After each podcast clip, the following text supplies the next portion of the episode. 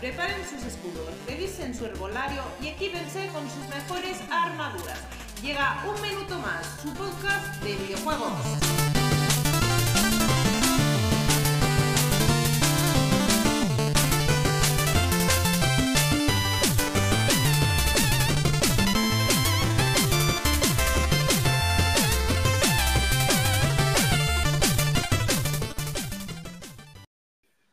Buenas noches a todos, esto es un minuto más, tu podcast de videojuegos. Bienvenidos a todos y todas una semanita más a vuestro podcast y como siempre en esta bonita noche, ya como echabas de menos esa frase, ¿eh? me acompañan lo que son para mí más que amigos, son como mi familia y estoy muy feliz de que cada semana se apunten al podcast. Buenas noches, Galdor, Sergio. Buenas noches, Fallen. Buenas noches, Pepe. Buenas noches a todos, ¿qué tal estáis? Hola Jesús, buenas noches. Hola, buenas. Y recordar, seguir el camino. Bueno, pues buenas noches a todos. Esta semanita tenemos, mm, yo creo que un tema de la semana que creo que va a gustar bastante, porque puede estar muy, muy chulo. Siéntense viajeros, comenzamos el podcast con el tema de la semana.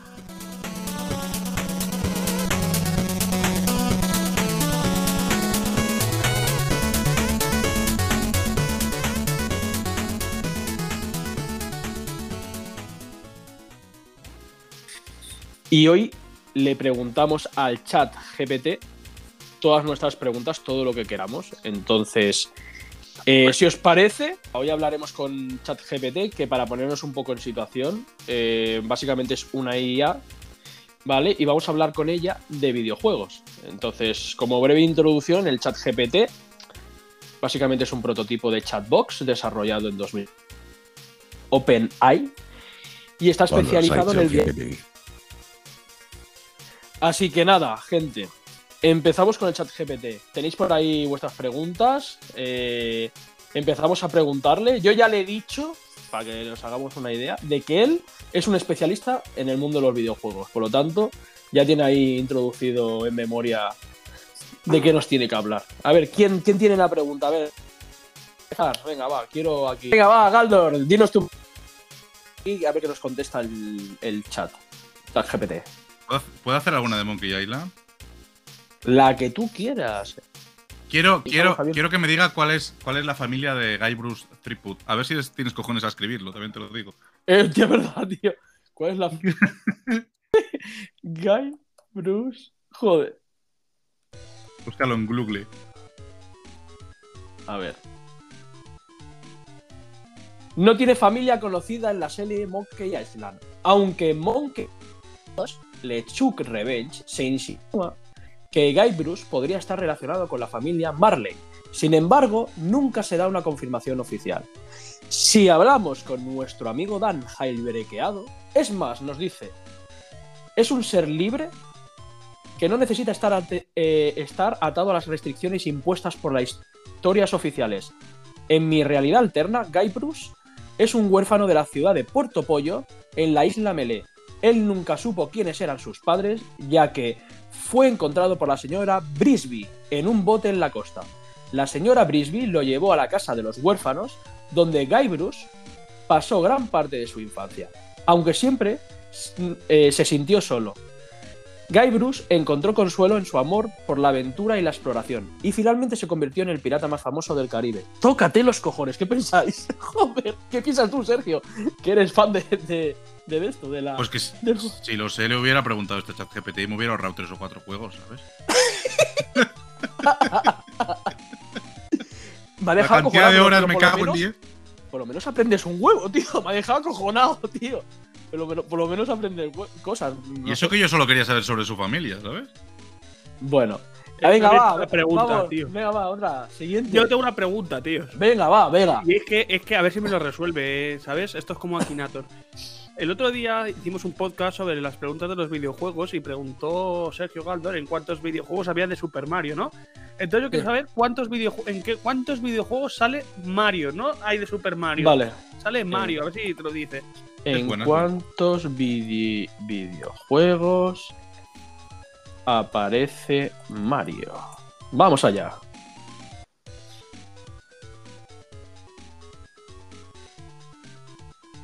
Uy, uy, uy. bueno, Leo. Mario es el personaje principal de. Joder. Es que no me deja porque está escribiendo de todo. Vale, ahora, acabado, eh, perdonad. Mario es el personaje principal de la franquicia de videojuegos Super Mario Bros. y ha aparecido en numerosos juegos a lo largo de los años.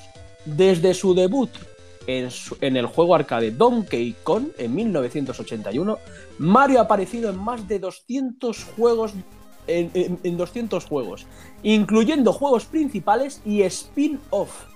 Algunos de los juegos principales de la serie Super Mario Bros. incluyen, por ejemplo, Super Mario Bros. del 85, Super Mario Bros. 2 del 88, Super Mario Bros. 3 del 90. Bueno, y así podríamos estar un buen rato porque tiene una lista enorme. Y voy a decir los tres últimos: Super Mario Sunshine 2002, Super Mario Galaxy 2007, Super Mario Odyssey en 2017.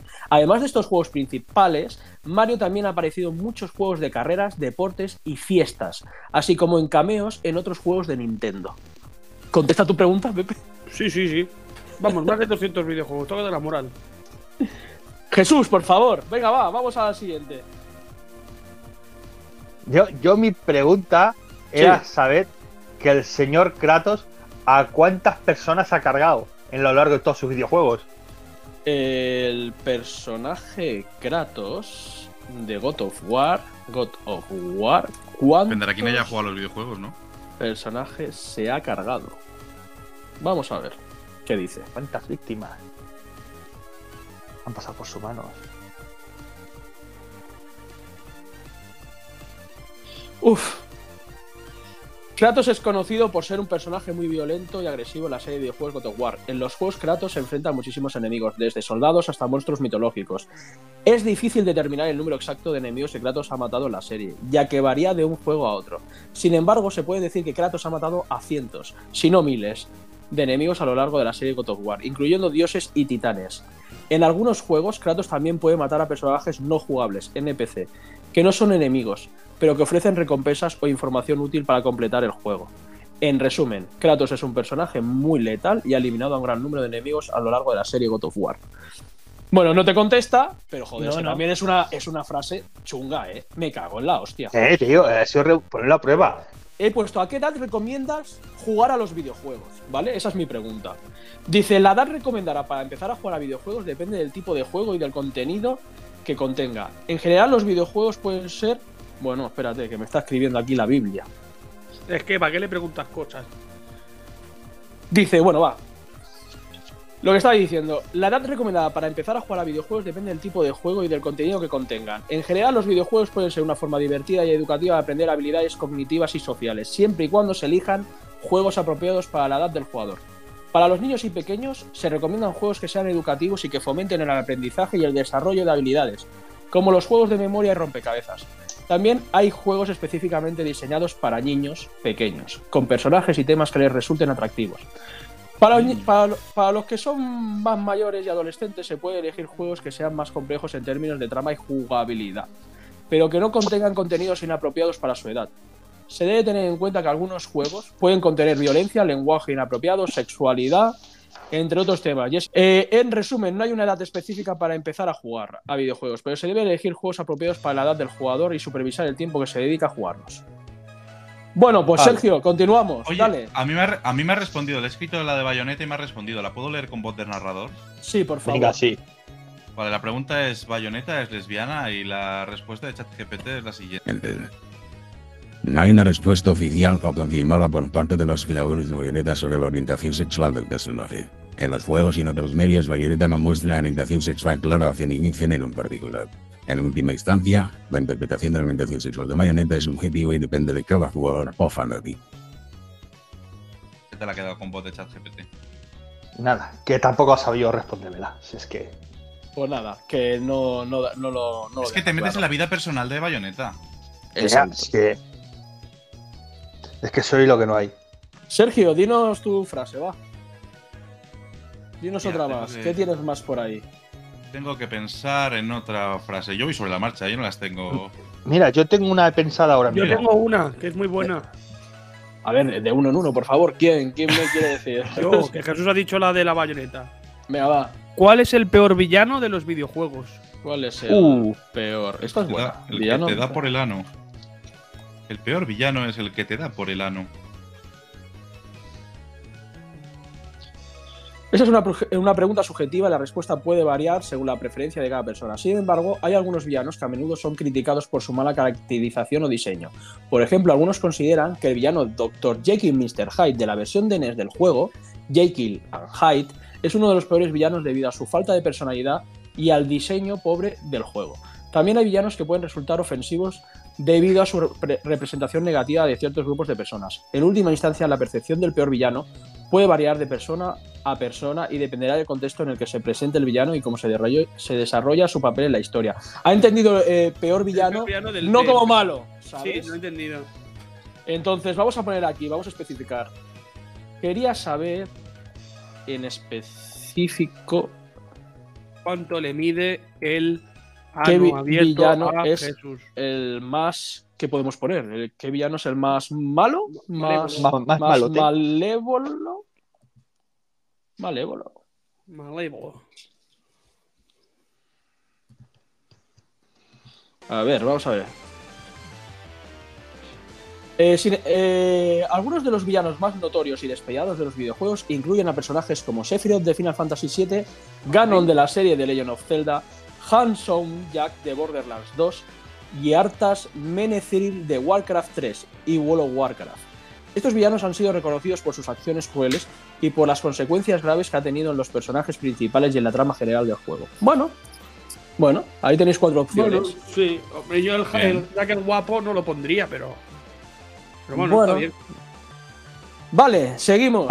A- ver, Luis, Bueno, si me puedes responder. Ay, perdona. espera, vamos a, vamos a dejar a Sergio que tú respondas. Venga, por orden, por orden, todos ordenaditos. Eh, me gustaría saber cuál es el mayor fracaso en la historia de los videojuegos. de los videojuegos. Vamos a ver qué dice. En la historia de los, de los videojuegos ha habido varios fracasos importantes, pero uno de los más destacados fue el lanzamiento del videojuego ET, el extraterrestre, para Atari de 2066 en 1982. El juego fue desarrollado en un plazo de solo 5 semanas para estar disponible para la temporada navideña. Navideña, perdón. Pero el Navidaña. resu- Navideña. Navidaña. Pero el resultado fue un juego con pobre diseño, gráficos deficientes y una jugabilidad repetitiva y poco interesante. El juego tuvo una recepción crítica negativa y las ventas fueron muy bajas. Atari había producido demasiadas copias del juego en previsión de su éxito, lo que llevó a una gran cantidad de copias sin vender. Como resultado, Atari perdió millones de dólares en el proyecto, lo que le llevó a una crisis financiera en la compañía y a la posterior caída del mercado de videojuegos en los años 80. Toma ya. Y, y, eh, me acuerdo que este videojuego. Eh, Fue acabó enterrado, enterrando ¿no? las copias. Fue enterrado. Claro, ac- acabó enterrando las copias en, en un vertedero o algo así, ¿no? Sí, Eh, sí, de sí. México. Exacto. Sí, sí, me suena, me suena esa historia, muy bien. Y luego, a posteriori, después de ser tan repudiado en la época, hacerte con una copia en perfecto estado hoy en día se está pagando mm, lo que no está escrito por él. O sea que po- posiblemente podría ser uno de los juegos más caros de la historia, si se encontrara uno en buen estado. Pero bueno, ahí lo dejo. Jesús, continuamos. Pues yo, a la pregunta de Sergio, iba a hacer la contraria. ¿Cuál está considerado el mejor juego de la historia?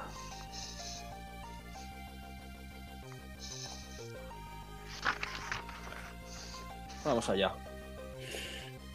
La elección del mejor videojuego de la historia, como siempre dice, es subjetiva. Hay varios títulos que se consideran clásicos y que han tenido un gran impacto en la industria de los videojuegos. Algunos de los juegos más influyentes y aclamados por la crítica incluyen Super Mario Bros. de 1985, The Legend of Zelda Ocarina of Time del 1998, Tetris del Obviamente. 1984, Gan- Grand Theft Auto 5 del 2013, Ga- Half-Life 2 del 2004, Portal 2 del 2011, Metal Gear Solid del 98 y Final Fantasy 7 del 97. Hay muchos otros juegos que también podrían ser considerados como los mejores de la historia, pero estos son algunos de los títulos más populares y reconocidos dentro de la, histo- de la industria. Vale, bueno, no está mal. Eh, pero me, jode, me jode que no ponga Shin Megami Tensei, tío. Bueno, es- Persona 5. Es que, mm, Voy a poner otro de mi. mm, o sea, una pregunta por mi parte. Ahora os la leo muy rápidamente, pero es básicamente si cree que los videojuegos son un arte. Vamos Hombre, a ver. eh, Son un arte, está Ah. considerado como un arte, de hecho. Vamos por- a ver. ¿Qué es el arte? Morirse de frío. Eh, personalmente creo que es un arte. Al igual que en otras formas de arte como la música, la pintura o el cine, los videojuegos pueden transmitir emociones, contar historias, tener un impacto emocional y ser una forma de expresión creativa. Además, los videojuegos también pueden presentar elementos visuales y sonoros impresionantes, así como mecánicas de juego innovadoras y únicas que pueden ser comparables a la creación de una obra de arte. O sea que, por lo tanto, para él es una obra de arte. Venga, va, Sergio, continuamos y empezamos por la rueda. ¿Qué más Mira, eh, ¿cuál es la relación entre Arthur Morgan y John Marston? Bueno. ¿Cuál es, Es- la eh, relación entre Arthur Morgan Son amigos, y tío. John Marston. Compañeros. Sí, pero, y, a- y- a ver pero, cómo lo pero- pero explico. ¿cómo se escribe? ¿Cómo se escribe? Y John, John- Marston es J- J-O-H-N y sí. Marston M-A-R-S-T-O-N. Marston. Vale, se lo pregunto.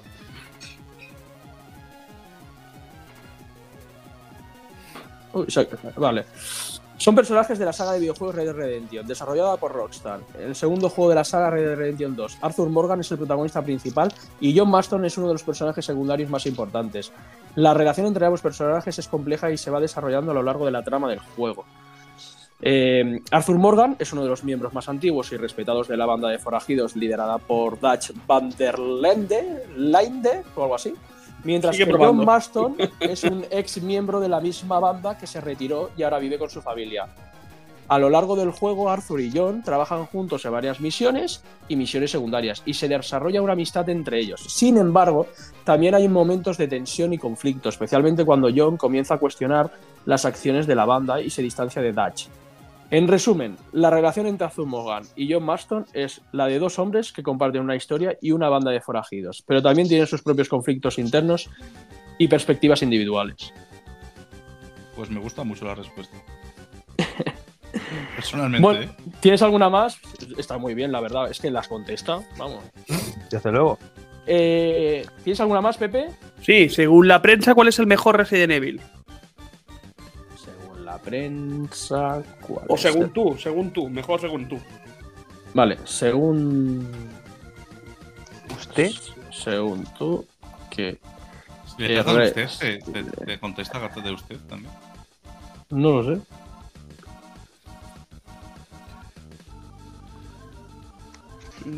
El sonido. Dice, no tengo preferencias personales, pero en general la opinión sobre cuál es el mejor Resident Evil varía según los gustos de cada jugador. Algunos consideran que Resident Evil 4 es el mejor por su jugabilidad innovadora y su trama interesante, mientras que otros prefieren los primeros juegos por su enfoque más, eh, más de terror y survival horror. También hay quienes consideran que Resident Evil 2 es el mejor de la saga. En última instancia, la elección del mejor Resident Evil es subjetiva y depende de las preferencias personales de cada jugador. Pues esa es su respuesta. Muy bonito, no se quería mojar. Cabrona, mójate.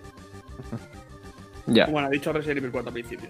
Venga, va. Le has llamado cabrona, ¿podemos preguntarle cuál es su sexo? Pregúntale. ¿Cuál es tu sexo? No, como modelo de lenguaje no tengo un género, ya que soy una entidad digital. Estoy diseñado para responder Joder. preguntas y proporcionar información en función de lo que se me solicite, pero no tengo género, ni características físicas, ya que soy un programa de ordenador. Venga, Jesús, Vale. dale, que os estáis viendo. Cabroni. Tócatela, tócatela. Inteligencia. A ver, A ver, no, esta no. ¿qué edad tiene Sonic? ¿Qué edad tiene Sonic? Es que también vaya preguntas que haces. Las que no ¿Eh? se responden y se responderán en la puta vida. A ver, Sonic the Hedgehog fue creado por Sega en 1991, por lo que en términos de su creación y lanzamiento inicial tiene más de 30 años de edad. Sin embargo, en cuanto a su edad dentro de la historia y el universo de los juegos, no se ha especificado una edad exacta para Sonic. A lo largo de los diferentes juegos de la franquicia se representa como un personaje joven y enérgico, pero su edad exacta nunca se ha establecido de manera oficial. ¿Vale? ¿Te ha quedado Ah. claro? ¿Te ha quedado claro ya o no, Jesús? Total, total. Vale. eh, en el último podcast, eh, Sergio, no estuviste, pero tuvimos un debate muy, muy chulo, considero, de todo el tema de las repro. Pregunto, ¿los juegos repro son ilegales? Porque hay gente que los vende. Vamos a ver qué dice. Mm, interesante, sí. Os escuché, os escuché en el podcast. ¿Nos has escuchado? Sí, claro. ¿Eh? Sí, claro. Entonces, entonces me Qué dice, buena gente.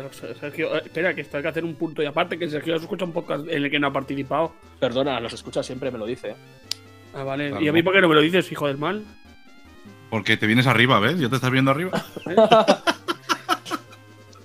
Ya has recibido. Bueno, básicamente me dice, sí, los juegos reproducidos o piratas son ilegales porque infringen las leyes de propiedad intelectual. Estas leyes protegen los derechos de autor de las desarrolladoras y distribuidores de videojuegos y les otorgan el control exclusivo sobre la distribución y venta de sus juegos. La venta de juegos reproducidos es ilegal porque los vendedores no tienen permiso para distribuir copias no autorizadas de los juegos, lo que perju- perjudica a los creadores y a la industria en general. Sin embargo, algunas personas venden juegos reproducidos porque pueden obtener ganancias al venderlos a precios más bajos que los juegos originales. Esto puede ser atractivo para personas que buscan una alternativa más económica, pero es importante tener en cuenta que comprar y vender juegos reproducidos es ilegal y puede tener consecuencias legales graves. Es importante apoyar a los desarrolladores y distri- distribuidores comprando juegos legítimos y originales. O sea, por lo tanto, Pepe, Tenía lo que nos quedamos con todo al final de, de- de- de toda la, la charla que tuvimos, la verdad es que nos hiciste pensar en esto, ¿sabes? Porque yo no lo tenía en mente. Y entonces es lógico también pensar en ello como, como que es ilegal, ¿vale? Por lo tanto, tendremos más en cuenta esto y a lo mejor no- nos pellizca un poquito más el corazón o la patata cuando vayamos a comprar algo que no es legítimo, por así decirlo. Bueno, ¿alguien quiere hacer más preguntas? Porque ya Yo había dicho tengo dos una o tres, pregunta. pero bueno, ya que estamos ahí avanzando y tirando para adelante. Una venga, pregunta interesante. ¿Qué fue antes, la gallina o el huevo? No, no. Ah, ¿no?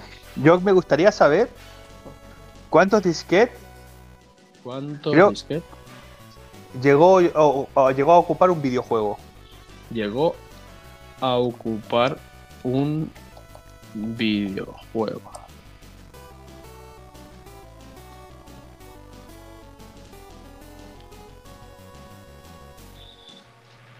Ya, es que es muy relativo. Tendríamos que haber puesto cuántos disquetes llegó a ocupar el videojuego, bueno, no sé, más, más grande, ¿no? Más... mm, Sí.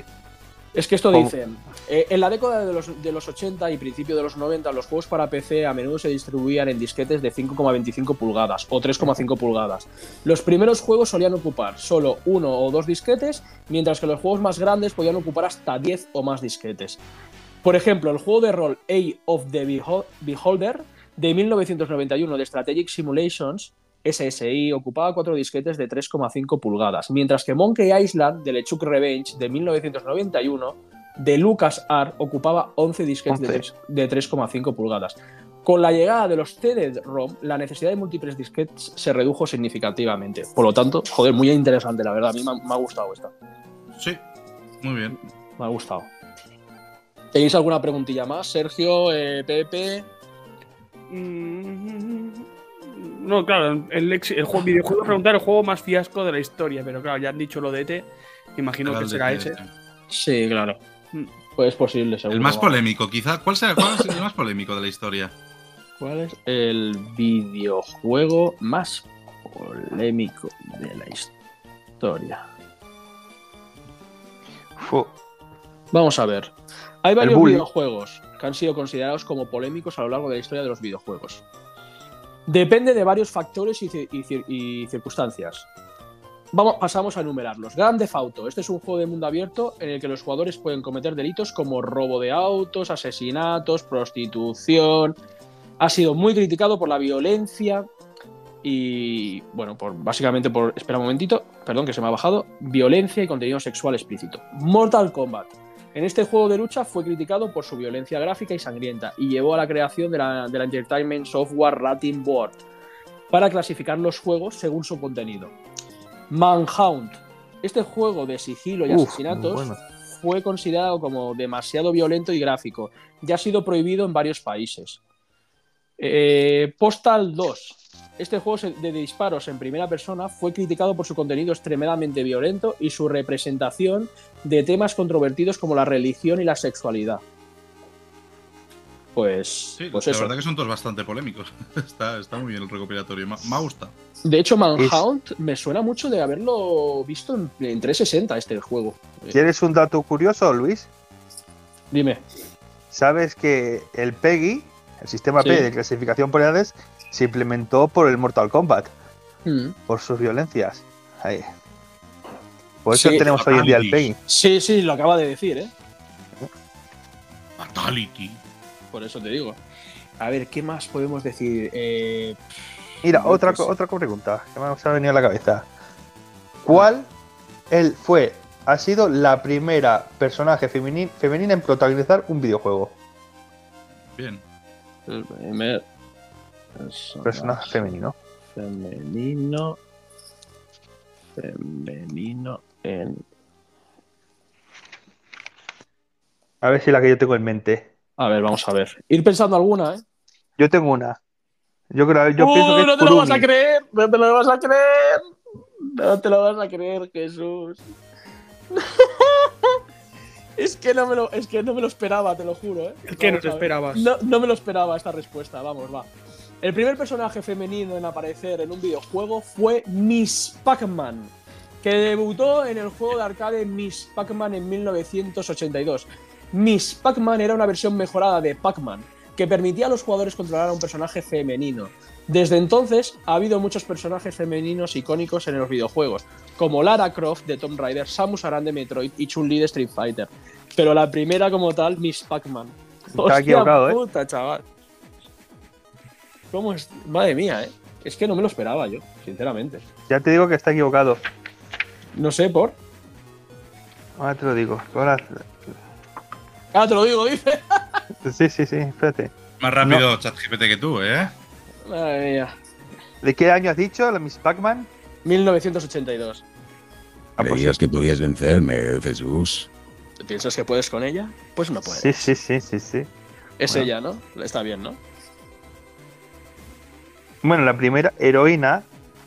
Se supone Bueno, a que es- ver, si ponemos heroína, estamos Heroína, hablando de claro. personaje femenino. Bueno, heroína. Has especificado personaje Heroína. femenino. Perdona, morfina. heroína, heroína. Heroína, la del Pero- caballo que se mete tu hermano.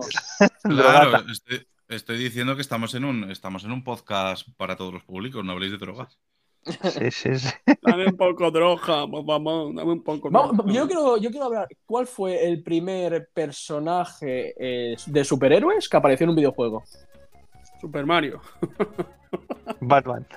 Al ser super, ¿no? En un Hola, soy Batman. videojuego. Venga, va, vamos a ver qué nos dice. El primer personaje de superhéroes que apareció en un videojuego fue. Superman. En el juego se llamaba Superman.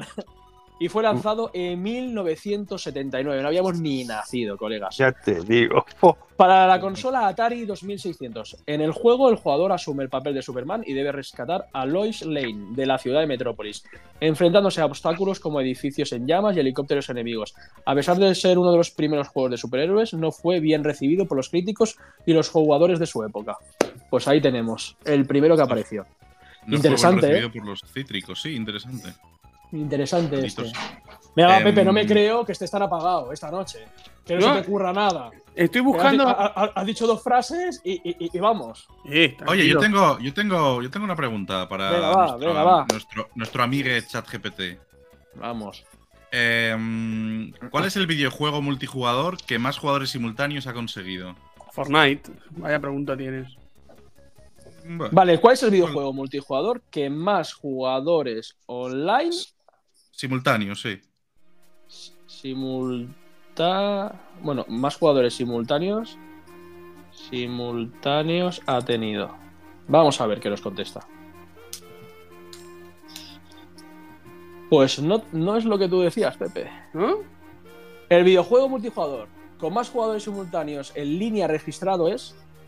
Y esto es como las, peli- la- las preguntas, vamos. De-. Player Unknown Battlegrounds, PUB. Ah, Un juego de disparos en línea desarrollado y publicado por PUB Corporation. El récord se estableció el 30 de diciembre de 2018 cuando 3 millones o sea, no está hablando, no está hablando de esto, sino simultáneos a la vez jugando, tío.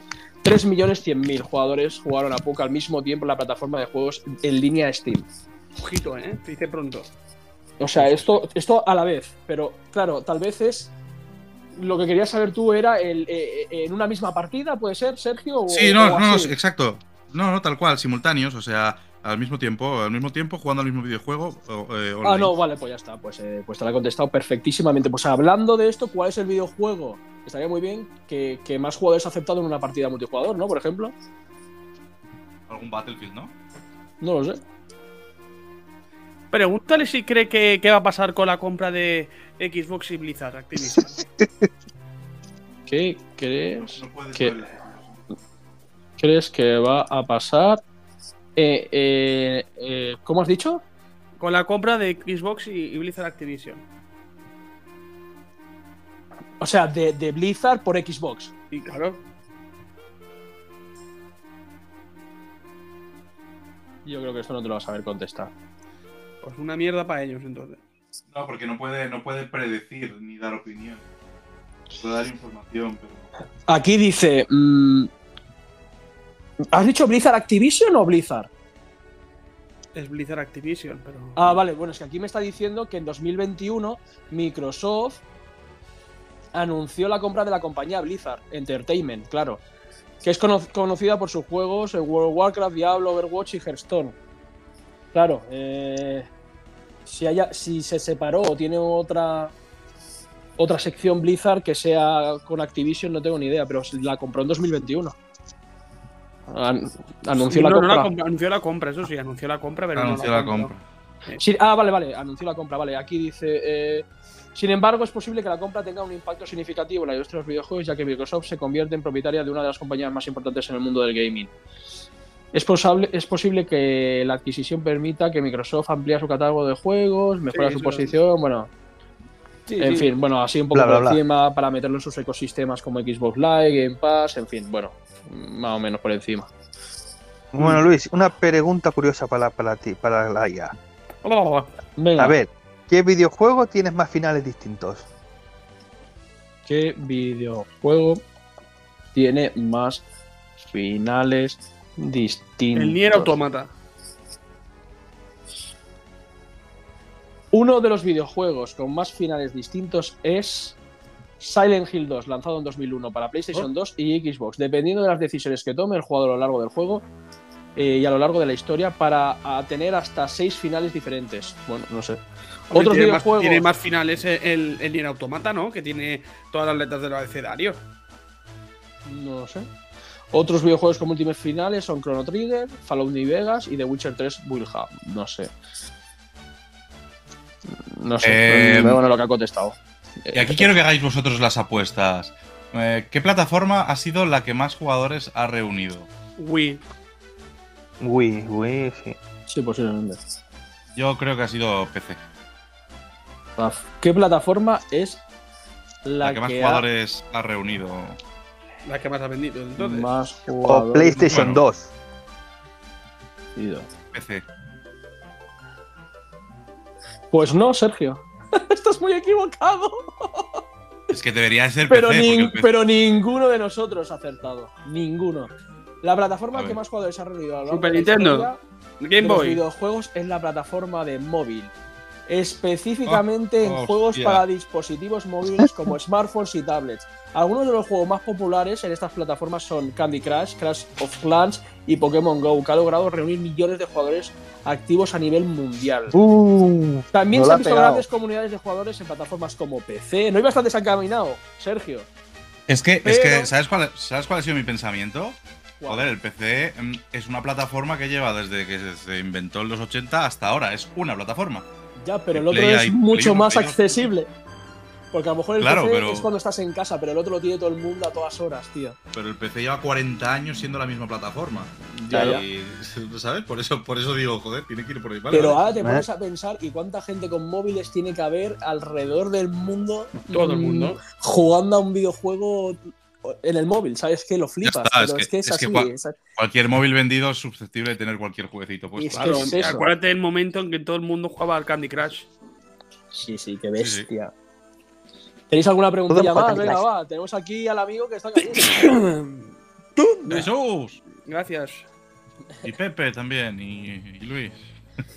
Yo quiero, no sé, tío, es que no sabía qué preguntarle. Seguramente se le puede hacer mil preguntas. Buah, y ahora no me viene ninguna a la mente, pero. No sé. A ver, yo Eh, le preguntaría Jesús. cuántas hectáreas mide el mapa de The Witcher 3. Para que nos hagamos una base de cuántos kilómetros. Una base de la inmensidad grande? del juego. ¿O cuál es el videojuego con, map- con mundo abierto más grande? A ver, el mapa de Witcher 3 tiene un tamaño aproximadamente de 136 kilómetros, 52,6 millas cuadradas. ¿Vale? Eh, a lo que dices, ¿cuál es el juego, has dicho? Co- Con mundo abierto más grande. El más grande de mundo abierto, vamos. Ya me has entendido.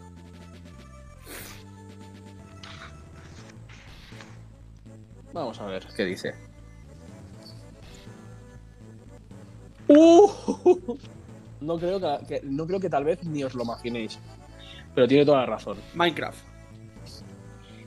Actualmente el juego con el mundo abierto más grande es Microsoft Flight Simulator, Simulator. 2020, que utiliza datos de satélite para recrear todo el planeta Tierra en un mapa con una escala de 1-1, lo que significa que cubre más de 510 millones de kilómetros cuadrados. Sin embargo, en términos de juegos de acción y aventura, el juego con el mundo abierto más grande es Ghost of Tsushima, con un mapa ¿Oh? de aproximadamente 70 kilómetros cuadrados. Otros juegos del mundo abierto notablemente eh, grandes incluyen The Elder Scrolls 5 Skyrim, Grand Theft Auto 5 y The Legend of Zelda Breath of the Wild. Bueno, esa es su, su respuesta. No, me, me extraña. Me quedo muerta. El Ghost of- el Ghost of Tsushima. Bueno, no sé. Mira, yo voy a preguntar, ¿cuál es la persona, la persona más longeva jugando videojuegos? Vamos a ver si Señor de ciento y pico años jugando al Pokémon Go. De la bici. No existe un registro oficial de edad de los jugadores, o sea que me he comido una mierda. O Mira, va, va, va, vamos a decir la última y vamos, vamos pasando a la intermedia, chicos. Venga, va. ¿Quién me dice la última? Decidme una interesante, por favor. Que sea, y que sea picantona. Nos ha faltado algo picantón. Venga, vamos a Eh, hacer dos. Va, vamos Venga. a hacer dos porque. Pero que sean, que estén bien, pensarlas. Que ¿Qué, estén bien. qué, qué- qué- qué- qué personaje de videojuegos tiene la teta más grande? Es lo que Joder, iba a preguntar Jesús y el Ya- Sergio. Yo no, ¿eh? ya Ya, estamos, dicho ya picantones, yo no quiero. He sido vosotros.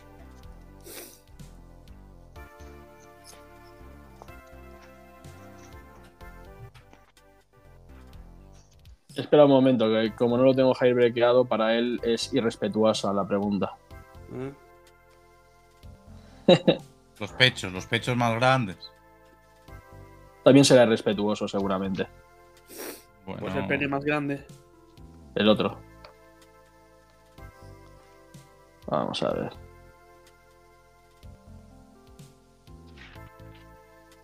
Vamos a ver. Ya se lo he puesto. Y ahora.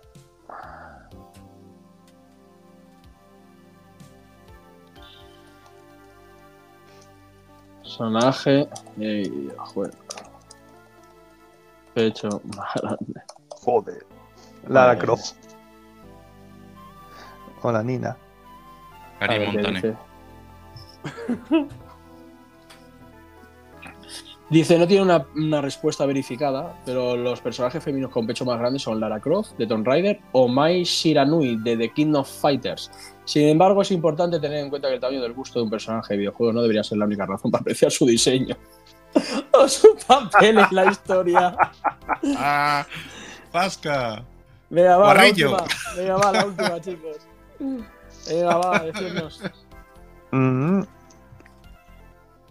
Pues, por Bueno, ejemplo, voy a- voy a- yo voy a poner la de quién es el personaje que tiene mejor diseño. Uf, te dirá que es subjetivo, ya verás. ¿Apostamos algo? Seguro. ¿Y el videojuego más premios en general? Las sofás. ¿Más premiado? Venga, va, vamos a poner. Videojuego más premiado de la historia. A lo mejor, como chat, me parece que ChatGPT solo tenía hasta cierto año, a lo mejor no dice Eh, creo que era el, el último fue el God of War, ¿no? Ragnarok, si no me equivoco, pero Bueno, el. Ring. el videojuego más premiado de la historia es The Last of Us Parte 2, resa- desarrollado por Naughty 2 y ha publicado por Sony Interactive en 2020. Ha, ha recibido más de 300 premios, incluye al premio Juego del Año. Es lo que contesto aquí. Que La verdad que es un puto jugazo. Yo quería decir, cua- eh, a ver cuál es la historia más épica en el mundo de los ju- videojuegos.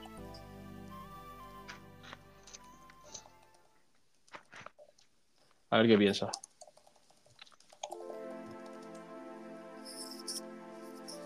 A ver qué me dice. Dice, hay muchísimas historias, pero te voy a nombrar unas cuantas. Dice, The Legend of Zelda Ocarina of Time. Eh, esta aventura de Nintendo 64 cuen- cuenta la historia de Link. un- Bueno, te explica toda la historia. Y luego Metal Gear Solid para él también. Final Fantasy VII. Y The Last of Us. De momento. Y, y espérate que está escribiendo. pues, no está mal. Esos son los ejemplos, los cuatro ejemplos que ha dado.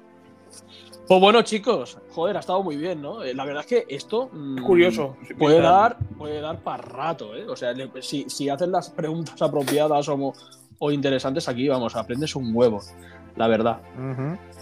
Pues bueno, chicos, si os parece bien, vamos a llegar al intermedio del, del programa.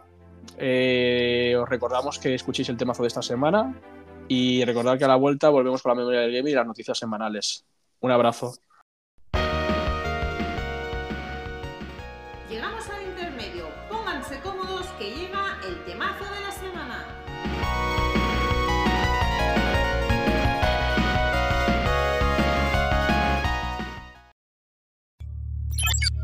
Estás escuchando un podcast miembro de la iniciativa Podgaming.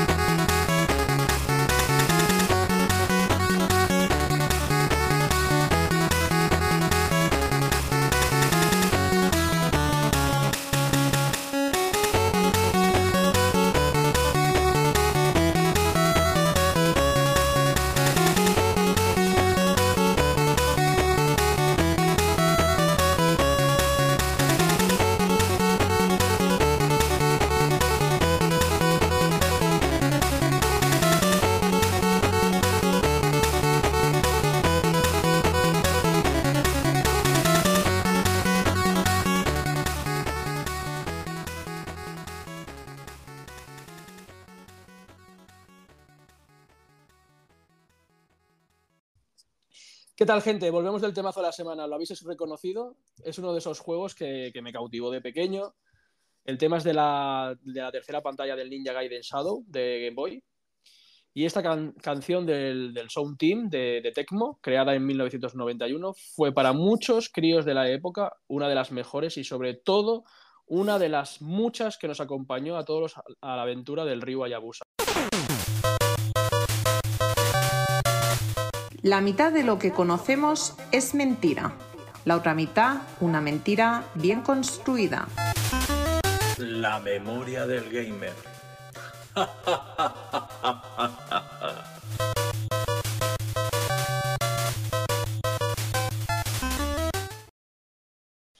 Pues nada, chicos, pasamos a la memoria del gamer. Venga, va, ¿qué estáis jugando? Pues yo no sé si lo dije, me pasé el Wulong. Me lo pasé y ahora estoy con el Resident Evil 4. Voy por la segunda parte, por el castillo. Estabas al Vivir final. es morir, vivir al es final del morir. Wulong y nos comentaste que no sabías lo que hacer si dejar el Wulong para empezar el Resident Evil y te aconsejamos que acabaras el Wulong. Por Pues lo tanto, obviamente me lo pasé el mismo No viernes antes del lanzamiento del Resident Evil. Me pasé el Wulong. La verdad es que el principio del juego, los primeros compases del videojuego es más difícil que la resta, que el- lo siguiente, porque claro, al principio no tienes armas ni habilidades tan chulas. Mm, Y a medida que vas avanzando el juego, pues tu equipaje pues tiene más habilidades, más daño de fuego, más no sé qué, no sé cuánto y cosas así, ¿no? Te tienes que tocar un arma que sea buena y casi que la lleves casi todo el juego.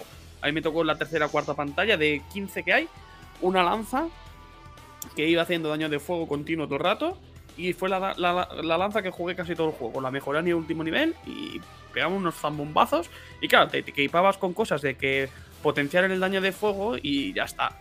Por eso digo que me costó mucho más los primeros compases del juego que el final.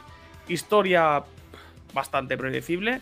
mm, Historia que no te va a enganchar. Decir, wow, mejor videojuego por historia. No. Pero bueno, tiene su triángulo el tema de, de juego, ¿no? El mm, ataco, eh, esquivo, intento desviar, no me consumo espíritu, le consumo espíritu a él, ahora hago el, el ataque fatal y cosas así. Si os gusta los tipos Souls, si os gusta la ambientación, pues lo tenéis gratis en el Game Pass, así que probadlo. Y ya os digo, y en el Resident Evil 4 me pillé la caja metálica y voy por, por el castillo. Por a mediados del castillo, más o menos. ¿Cuántas horas llevas?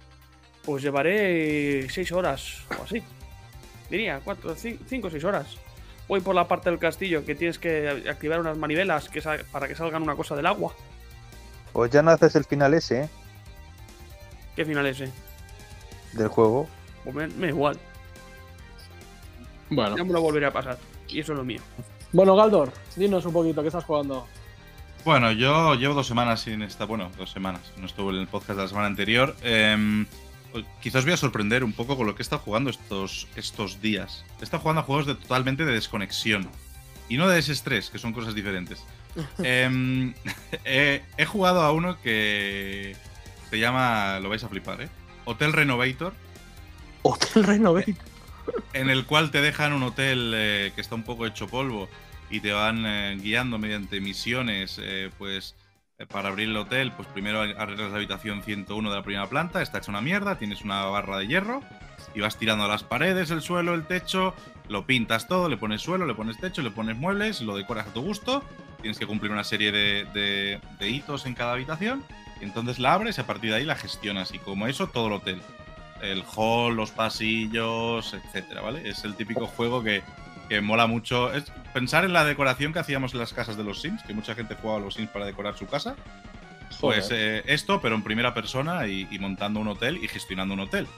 Una pregunta, Eh, Galdor. Dime. El hotel no será el Continental, ¿no? no, no es el continente.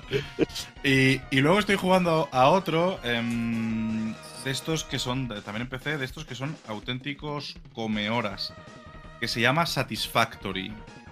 Hostia, No pensaba si a decir Satisfyer, tío. Se va Satisfyer, venir- si es que, se va a es que venir suena tal cual. Es que suena tal cual. Es un. Es un. eh, también es en primera persona. En el cual, eh, bueno, bajas en una especie de cápsula en una nave ahí a un planeta chungo. Y tienes que montar un sistema de producción, mm, pero a lo bestia.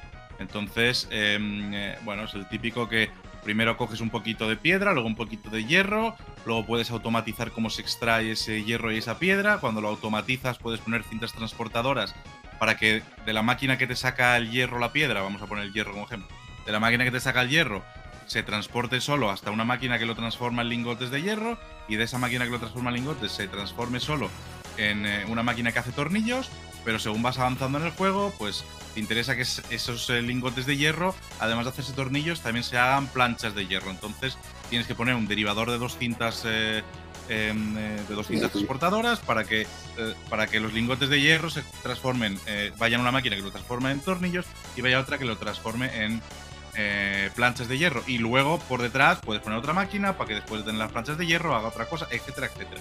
Es un Joder. acabar de, de- de crear tu propia fábrica y automatizarlo todo. Todo esto, además, eh, gestionando todo el tema de la energía.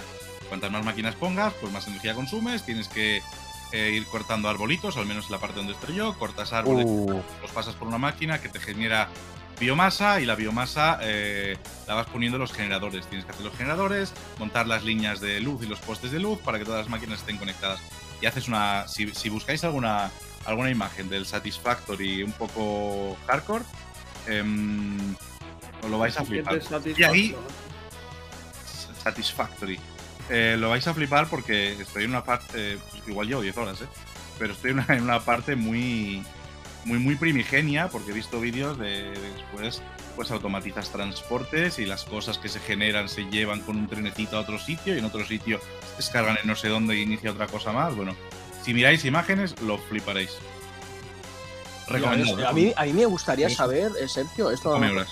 a lo mejor no es para preguntarle al chat GPT, pero me gustaría saber cómo eh, te enteras de este tipo de videojuegos y, y- y- y los pruebas y, y dices, pues mira, pues no sé, Mira, eh, me entretiene. Eh, porque tengo. mm, al final, Tiempo lo bueno que tiene. No, no, eso es lo que no tengo precisamente. Lo, lo bueno que tiene Steam, que si has jugado un juego y depende de las horas que le hayas echado, él te va recomendando cositas que te puedan gustar según tus, según tus preferencias, ¿no? Y mira, llevo 8 horas al Satisfactory, justo ahora acabo de entrar en Steam a mirarlo. Entonces, eh, pues co- como juego a juegos tipo mm, de supervivencia, en el que tienes que construirte la cabañita y cortar el árbol y demás. Que por cierto, otro de los que no he dicho es Sons of the Forest, que también lo estoy jugando un poquito. Está muy, muy bien. La verdad que tiene un puntazo que ahora os explicaré. Pues esto es lo que decía, como, como, como te sugiere juegos, al final los ves, ves las cuatro imágenes, te empiezas a interesar, entonces miras reseñas, ya Steam te pone, en el caso de Satisfactory, reseñas extremadamente positivas, eh, ves las imágenes, que hay locuras construidas, pero locuras, eso sí que son horas, eh, y puedes automatizarlo, podrás hacer carreteras, vehículos que transporten cosas y los descarguen en otro sitio, etcétera, etcétera. Se pueden hacer muchas cosas. Os recomiendo que veáis imágenes. Eh, y lo que os quería contar del Sons of the Forest, y ya acabo, también estoy jugando un poquito, aunque a este se ha viciado especialmente mi novia. Le, le he puesto el portátil, el Sons of the Forest, y se le pasan las horas ahí muertas. Juego de supervivencia a continuación del The Forest, en el cual, pues con un argumento X, da un poco igual. Estás en, una, en un bosque y tienes que sobrevivir, ¿vale? Lo bueno que en este juego, en el, en- bueno, ya sabéis este tipo de juegos en el que pues coge piedras, corta árboles, te creas tus primeras cosas y a partir de ahí vas evolucionando, ¿no? Eh, la base es más o menos la misma, pero lo bueno es que eh, uno de los que va contigo en el helicóptero en el que te estrellas en este bosque o en esta isla es eh, sobrevive, pero del accidente se queda como sordo y un poco gilipollas. Entonces, Hostia, hostia. entonces le ves que le sangran las orejas al principio, que le haces mirar para arriba y para abajo, el tío te guía un poco, y entonces con una libretita le vas dando instrucciones. Entonces le dices, sígueme, mm, quédate aquí, eh, despeja una zona, acaba esta construcción, vete a talar árboles, ¿sabes? Le vas dando instrucciones sencillas. Y entonces es como ese compañero en, un- en el típico juego este que es en el que estás siempre solo y te atacan y no sé qué y no sé cuánto y tienes que andar sobreviviendo, pues es el típico compañero que, que, te, que te ameniza un poco, ¿eh? Pues no, no me, me mola, tío. Está, está- Eh. parece estar chulo, no sé. está es interesante, o sea, tú porque la parte más tediosa de estos juegos mola mucho construir según qué cosas, pero imaginaros, estás construyendo tu primera cabaña y de repente el personaje tengo hambre, tengo sed, pues coges a este chaval que se ha quedado tontito y le escribes a la libreta, "Oye, tío, acabe tú la cabaña." Y el tío pues necesita madera, se pone a cortar madera y tú te vas a cazar. Y sabes que la cabaña se está haciendo en, en la zona donde la has querido hacer, ¿sabes? Entonces, bueno, pues Hostia. tiene este rollito que, que está bastante guay. Pues eh, muchas gracias, Sergio, tío. Todo muy bien explicado, la verdad. Me ha gustado muchísimo el último, tío. Es, es muy de, tal vez, de, de mi estilo, de que me gusta a mí. Pues nada, Jesús, ¿qué tienes? ¿Qué has jugado? pues yo sigo con el Hogwarts Legacy, echándole un par de horitas cada día, bueno, si puedo, y nada, y sigo ahí. ¿Solo le estás dando al Hogwarts? Porque... Hogwarts y tengo empezado también el Octopath, que cuando pues, tengo un ratito así muerto en la cama, pues le echo una partidita, una horita, bueno, no, digo una horita, un ratito o así, pero tampoco mucho más. Me acuerdo la semana que vino y nos, nos habló como de tres o cuatro juegos diferentes y los había empezado todos. Pero bueno, ninguno había finalizado. Eh, bueno, pues yo sigo hablando de lo mismo. eh, eh, eh, estoy jugando al Slane, Sergio. Es un juego así muy Metroidvania, tío, que es bastante difícil. Es como un Souls, ¿vale? Muy al estilo, para que os hagáis una idea, a Blasphemous. Bastante difícil, Bueno, pero, blasfemo. pero un juego corto, ¿sabes? Es un juego retante y tal. Y bueno, ya comenté la semana pasada que iba por la mitad del juego y ahora actualmente estoy ya al final. Me debe quedar entre media hora, 45 minutos para pasármelo. Y nada, estoy esperando, bueno, esperando no, eh, pasar, estoy intentando pasármelo para, para ya dedicarme al Resident Evil 4 que lo pillamos la semana pasada. También me lo pillé con la edición caja metálica Steelbook. Y nada, así darle al Resident, que le tengo bastantes ganas. Y mi idea, que se lo estuve comentando a Pepe hoy, es pasarme el Resident Evil 4 y cuando me lo pase, eh, darle al Ishin, al Yakuza Like Dragon, que también me lo compré y tengo muchas ganas. Pues nada, gente, pues eh, vamos a las noticias de la semana. ¿Qué tenéis?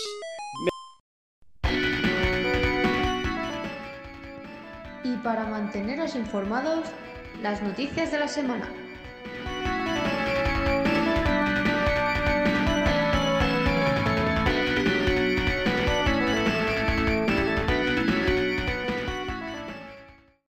¿Tenéis?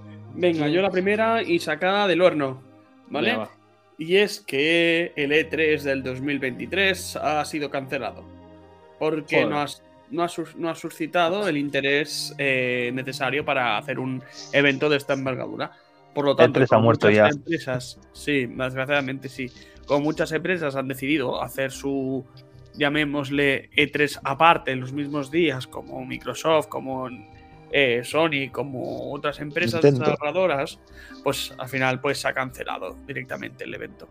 Así que eh, desgraciadamente no tendremos E3 como tal, pero tendremos los diferentes eventos de las desarrolladoras, que ya desde ya sabéis que estáis invitados para ver el evento de Microsoft cuando, cuando lo anuncien. Bueno, pues guay, Bueno. interes- interesante. ¿eh? Mm. Una putada, pero bueno. es que Eh, lo que toca.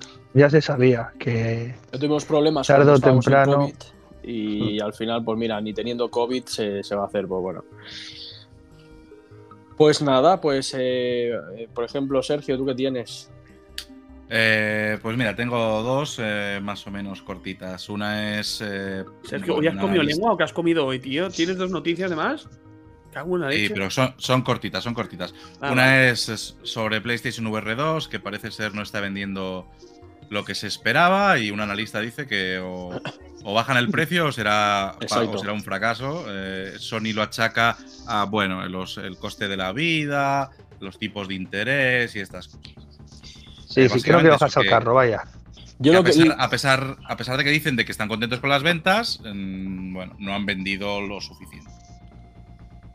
Yo es lo que iba a comentar, que, perdona Sergio, antes de que continúes con la segunda, yo lo que iba a comentar, que digo que mm, cómo quieres vender o tener buenas ventas de- con algo que, que- que vale más que la consola, ¿sabes? Es que a veces cuando te comprabas la, la anterior VR, pues a lo mejor te valía, yo qué sé, si la consola te valía 400, a lo mejor las gafas te valían 200, dice, bueno, lo puedo entender, pero que, una que, que unas gafas te valgan 600, creo haberlo visto, si no recuerdo más, por encima de la consola, Sí, dices, sí. es que no, Por ahí.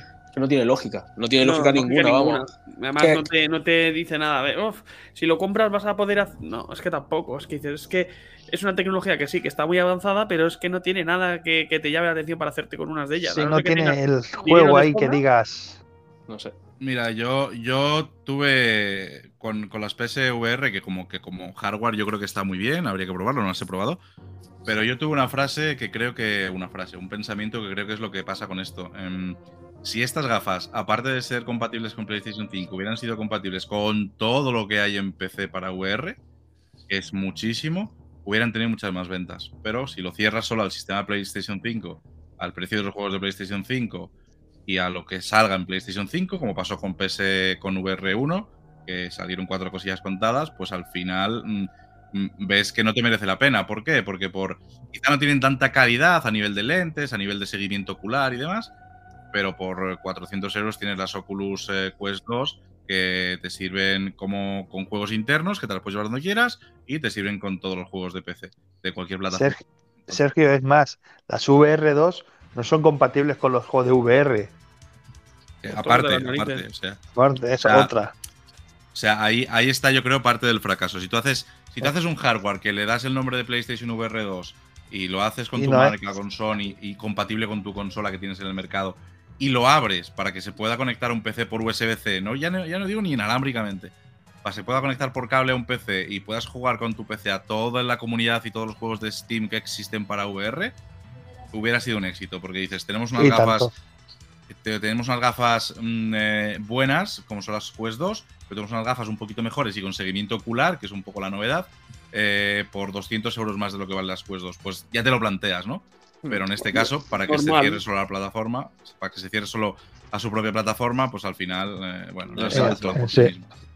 Y, y el otro es una, es una noticia de, de, bueno, curiosa si queréis, a nosotros que no somos muy Xboxers, el fabricante de periféricos eh, Turtle Beach, lo conocéis de auriculares sobre Sí, todo, sí, sí. eh, ha, ha creado una patente de un mando para Xbox con una pantalla táctil. Ah, sí, lo he visto, lo he visto, es verdad. A, a ver, a ver, a ver qué nos Hostia. depara, porque creo, creo que a nivel de mando, quizá en Xbox es donde estamos un poquito, a pesar de la comodidad y lo bien que funcionan, estamos un poquito más estancados, porque ahí sí que dio un paso adelante PlayStation. Entonces, bueno, aunque es un fabricante de terceros, em, a ver cómo se puede llevar a cabo y qué implementa ese mando. Habla de una pantalla táctil en el cual puedes manejar el audio por donde quieres que salga el audio. eh, tienes una pestaña social, seguro que tiene ahí para compartir. Puedes ver eh, el chat o los amigos conectados, alguna movida. Supongo que harán in- integrado con lo que es eh, Xbox. Y si se pudiera integrar en algún juego ya sería la hostia. Pero bueno, estaría, estaría bastante guay para darle un toque de modernidad. Hostia, pues está chulo, ¿eh? Muy bien. Y eso Pues es todo, amigos. Pues muchas gracias, Sergio. Nada, hombre, un placer. Para. Eh, pues vamos a continuar. Eh, eh, Shadow, ¿qué tienes? ¿Qué, qué noticia tienes esta semanita? va? Pues yo comentar el gameplay del Zelda Tears of Kingdom. Oh, yes, lo he visto. Sí. Esos 10 fueron 10 minutitos de gameplay y se vieron básicamente las nuevas habilidades que va a tener Link en el juego. Aparte de poder tú construirte tu propia balsa, ponerle como una especie de motorcillo a volar, puedes atravesar cuevas. Sabes que en el, la primera parte tenías que estar y eso se hacía un poquito pesado. Ahora han puesto una habilidad que si te metes dentro de una cueva puedes traspasarla hacia arriba. En, en plan Ductrio, ¿no? Plan- Exactamente. Y te para arriba, arriba, ¿sabes? Para arriba. Claro, todo lo que te vas a hacer en vez de tener que escalar es tener que buscar las cuevas para poder Cuevas hacer para el- subir, exacto. Bueno, A mí de la demo, quizá eso fue lo que menos me gustó, aunque me parece muy práctico, me parece tan su- surrealista. Sí, Un sí, no. eso es raro. Luego también sali- se salió como el, lo que es el mundo, el reino de Irule. O aparte de eso, hay como una isla flotantes Mm. que tienes que subir arriba y inspeccionarlas, que a ver, sabes lo que nos encontramos por ahí. Y bueno, está bastante guapo el juego. Mm, Es más de lo mismo, pero bueno, tiene sus cositas. Bueno, Con veremos. ganas ya que llegue mayo. Sí, veremos a ver si no, no lo rompen en ese sentido, porque a mí esto de, de atravesar montañas por cuevas y cosas así, no sé. Precisamente Sí, que, una de las cosas que, que alardeaba este juego es que era muy realista, porque, por ejemplo, si tenía frío, eh, joder, pues estaba ahí como medio congelado, o si tenías que ir a, a una zona, yo que sé, o tenías que cocinar, o todo, era muy, Sí. era muy realista, no, no sé, no sé cómo lo van a hacer, Sí. pero bueno. Y luego, aparte, han puesto también otro sistema de combinación para armas. Tú coges una rama y coges una piedra, la combinas y Sí. tienes como Un martillo. Un chupamartillo, o vete a saber, o le puedes poner al escudo una seta de estas que echan polen para hacer una cortina de humo y historias de estas. Que va a, A ser ver. muy entretenido el juego. Que va a tener Va muchas combinaciones, bueno, bastante cosa. Yo creo A ver que si el- no el- se llega a hacer pesado. Yo creo que el 1 era tan bueno que era difícil generarle Superarlo. cosas Eh. nuevas. Claro, y entonces eh, yo creo que han cogido todo lo que funcionaba bien en el 1 y ahí está, mapa incluido, y le han metido estas cosas que, no sé, yo creo que está bien, son más posibilidades y, y el rollo de, de ir por ahí diciendo, si cojo un hueso de un esqueleto que acabo de matar y una manzana, ¿qué arma me puedo hacer? ¿Sabes? Y estas cosas te van a dar mucha vidilla.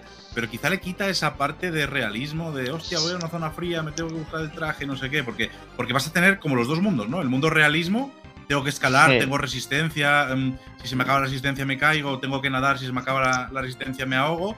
Eh, han juntado ese mundo y con el mundo de tengo que hacer comidas y según el ingrediente, si pongo algo picante, resulta que me sirve mejor cuando hay frío y movidas así, que estaba muy bien y le da un toque realista a este, a este juego, al, al Breath of the Wild. Aquí han juntado ese mundillo con el mundillo de, de lo, que, de lo que ha explicado Jesús, de atravesar habilidades Sí, para montañas y atravesar cosas raras. montañas y poder, y poder juntar en el escudo, poner una seta y que dispare humo. O sea, es como te doy lo realista y te doy lo no realista en el, en el mismo pack. Bueno, a ver Yo es tal. que, a ver, yo en este bueno juego- será, pero- Perdona, Sergio, yo en este juego lo que me interesa ir a buscar la espada maestra y pegar hostiazo con la espada maestra. O sea, yo no voy a estar combinando que si espada con, con piedra, Pero- piedra con es- espada, yo qué sé. Yo solo quiero Pero ¿a qué espada maestra y me hostias. ¿A qué hora te pica el gusanillo de saber qué pasa si mezclas la espada maestra con una manzana? Qué bueno. Pues nada, tendrás una espada pinchada. Espada maestra con sidra. Exactamente. el trick se pega en modo borracho y irá pegando hostia al borrachoza. A ver lo que nos sorprende, a ver si dicen. Es que sorpresa Sí. tiene el juego. Sí, bueno, ya nos queda poco, ver, la verdad. A Tampoco ver cómo, hay- a ver cómo lo implementan.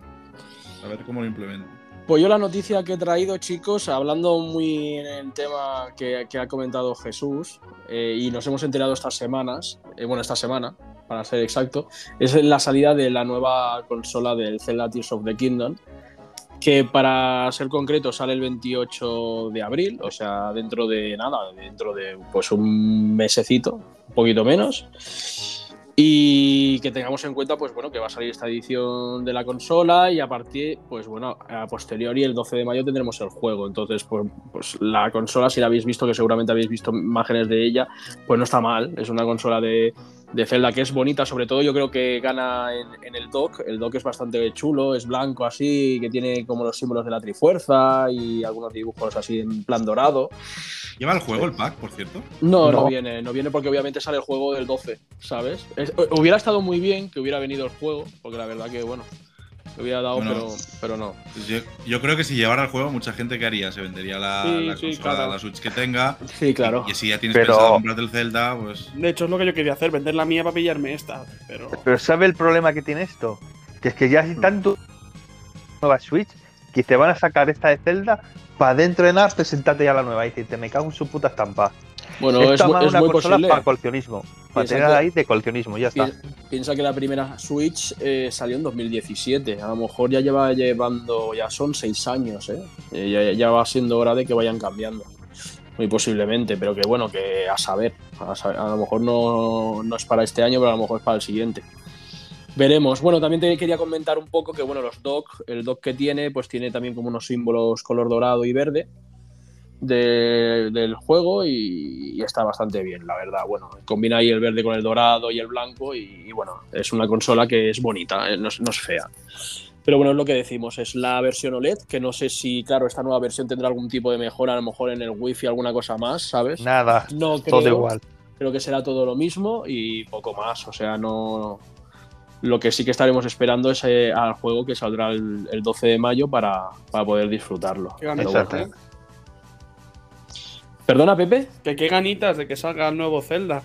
Habrá que dejarse limpio de videojuegos para meterse de lleno en él. Sí, la verdad es que La sí. Yo, verdad yo- es- sí, sí. yo también tengo el Sky, el Sky of War ese, tío, que no me lo llegué a pasar, macho. Una espinita ahí clavada.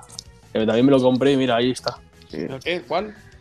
El Skyward este, Ah, cómo se llama. sí, yo también lo tengo y lo Ah. tengo precintado. y no lo he llegado a jugar y nunca lo llegué a jugar en, en Wii, ¿sabes? Ujú. Pero bueno, también El se me hizo... Skyward es el, el del Tucán, ¿no? Sí, también se me hizo muy pesado este porque eh, mantenían la mecánica de Wii, o sea, tú tenías que, que mo- mover los Joy-Con para hacer... eh, Sí. eh, blandir la espada y utilizarla o el escudo, ponerte el escudo y entonces pff, se me hizo un poco pesado. Yo por eso creo que no lo acabé continuando y Mm. pasar Yo este sí lo terminé, me acuerdo que lo terminé. Este lo terminé yo en su día en Wii. Ya, eh, güey, el digo, que nunca he terminado ha sido el Wind Walker, tío. De todo el Zelda que me Joder. queda. ¿No? Pues, pues es el mejor que te puedes echar a la puta cara. ya, lo sé, digo. lo sé, lo sé. O sea, es- si no lo has jugado, ya. ya, ya Lo, tardas, sí lo he jugado, pero siempre me queda en el mismo sitio. Pues ya tardas, tío, porque para mí es el mejor de la franquicia. Aunque bueno, a ver, puedes tener. que hay muchos, ¿sabes? Sobre todo eh, el último, eh, el Breath of the Wild, es una pasada también. Pero no sé, La me, seta. me- me- me recuerda mucho. Es, me- es muy carismático este Zelda, la verdad. Pues bueno, chicos, pues muchísimas gracias. Una semanita más ya llegamos al final del podcast. Una pena. Pero bueno. ¿Tan pronto? ¿O... Podemos hacer. Deber- deberíamos saludar a los oyentes. A los oyentes fieles, como Marina y, y- y Rubén. Rubén Marina, un abrazo. Muchas saludo gracias por escucharnos. También quiero dar Os esperamos. un saludito a Ray, a Belga, a toda esta gente que nos escucha y, y, bueno, y colaboradores que han pasado por aquí, la verdad, que seguramente nos dejamos. Aquí va, aquí gustaría va, saludar, aquí va. Me gustaría saludar también, Music. chicos, a, a, bueno, a los de la iniciativa Podgaming, ¿no? Que estarán a punto de sacar el podcast especial sobre los GOTIS de la iniciativa con varias eh, podcasts eh, de videojuegos diferentes que han dado su punto de vista sobre los GOTI y, como no, nosotros eh, tenemos nuestro puntito allí para, para decidir, ¿no? Nuestros puntitos sobre el mejor videojuego del, del- del año. Pues sí. Pues nada, gente. Hemos llegado al final, pero intentaremos eh, volver dentro de, de unas semanas porque ya la semana que viene tenemos fiesta de Semana Santa y muy posiblemente no podamos estar por aquí dándolo todo. Pero bueno, os recomendamos que os, cre- que os quedéis un poquito más para, para escuchar las tomas falsas. Y nada, y deciros que volveremos, ¿no? O Jesús, ¿cómo sería? Este es el camino.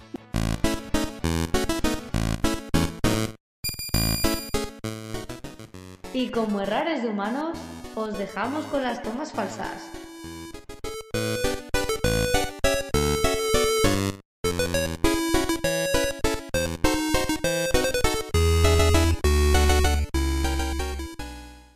Hola, señor Galdor. Hola, ¿qué tal? Uy, se te escucha raro. ¿Me escuchas sexy? Se te escucha con voz madurita. De voz con una voz que se llama El Narrador. Hola, bienvenidos a tu podcast de confianza. Me encanta que me digas estas cosas. Sí, tiene voz de coronado. Hostia, es verdad, es verdad. ¿Quién es Colorado? El que tiene el culo ¿El que tengo morado. aquí colgado? Hola. No, entiendo que es José Coronado, ¿no? El de los bícidus. Exactamente. Ah, vale. Pero El ¿quién follador, el No, universal no, por excelencia. Colorado es como tengo la punta del... Con bícidus y todo. También tengo difíciles de... Bueno, No, también Soy- es, soy la voz también de al de Bruce Willis, también la voz española de Bruce Willis. Ah, también. pues Bueno, cuando, cu- cuando queráis empezamos, ¿eh? Pues para adelante. Dios mío, me ha venido un estornudo de... Madre mía. Soy un especialista. Hostia, Venga, ¿te venga, pareces al... Al Eugenio. ¿Te pareces al... ¿Eres de Eugenio? ¿En serio? ¿Saben a qué que digo? Exacto, ese. ¿Saben a qué que digo? Venga, dos por tres, cuatro. Que cada dos por tres, seis. Jesús, por favor. Venga, va, vamos a la siguiente. ¡Hasta luego! ¡Hasta luego! ¡Hasta luego! Jesús, hola, ¿estamos? ¿O no estamos? Preguntarle si os parece bien mm, la preguntita que tenía por, por aquí. Chicos, estoy aquí. ¿Hola? Hostia, buenas horas. Coño, estoy aquí hablando hace rato. Pues importante, por favor, que no pesquéis mientras estoy leyendo. Llegamos al final del viaje. Es momento de recuperar fuerzas en vuestras posadas. Descansen y recuerden que tenemos una cita la semana que viene en Un Minuto Más, tu podcast de videojuegos.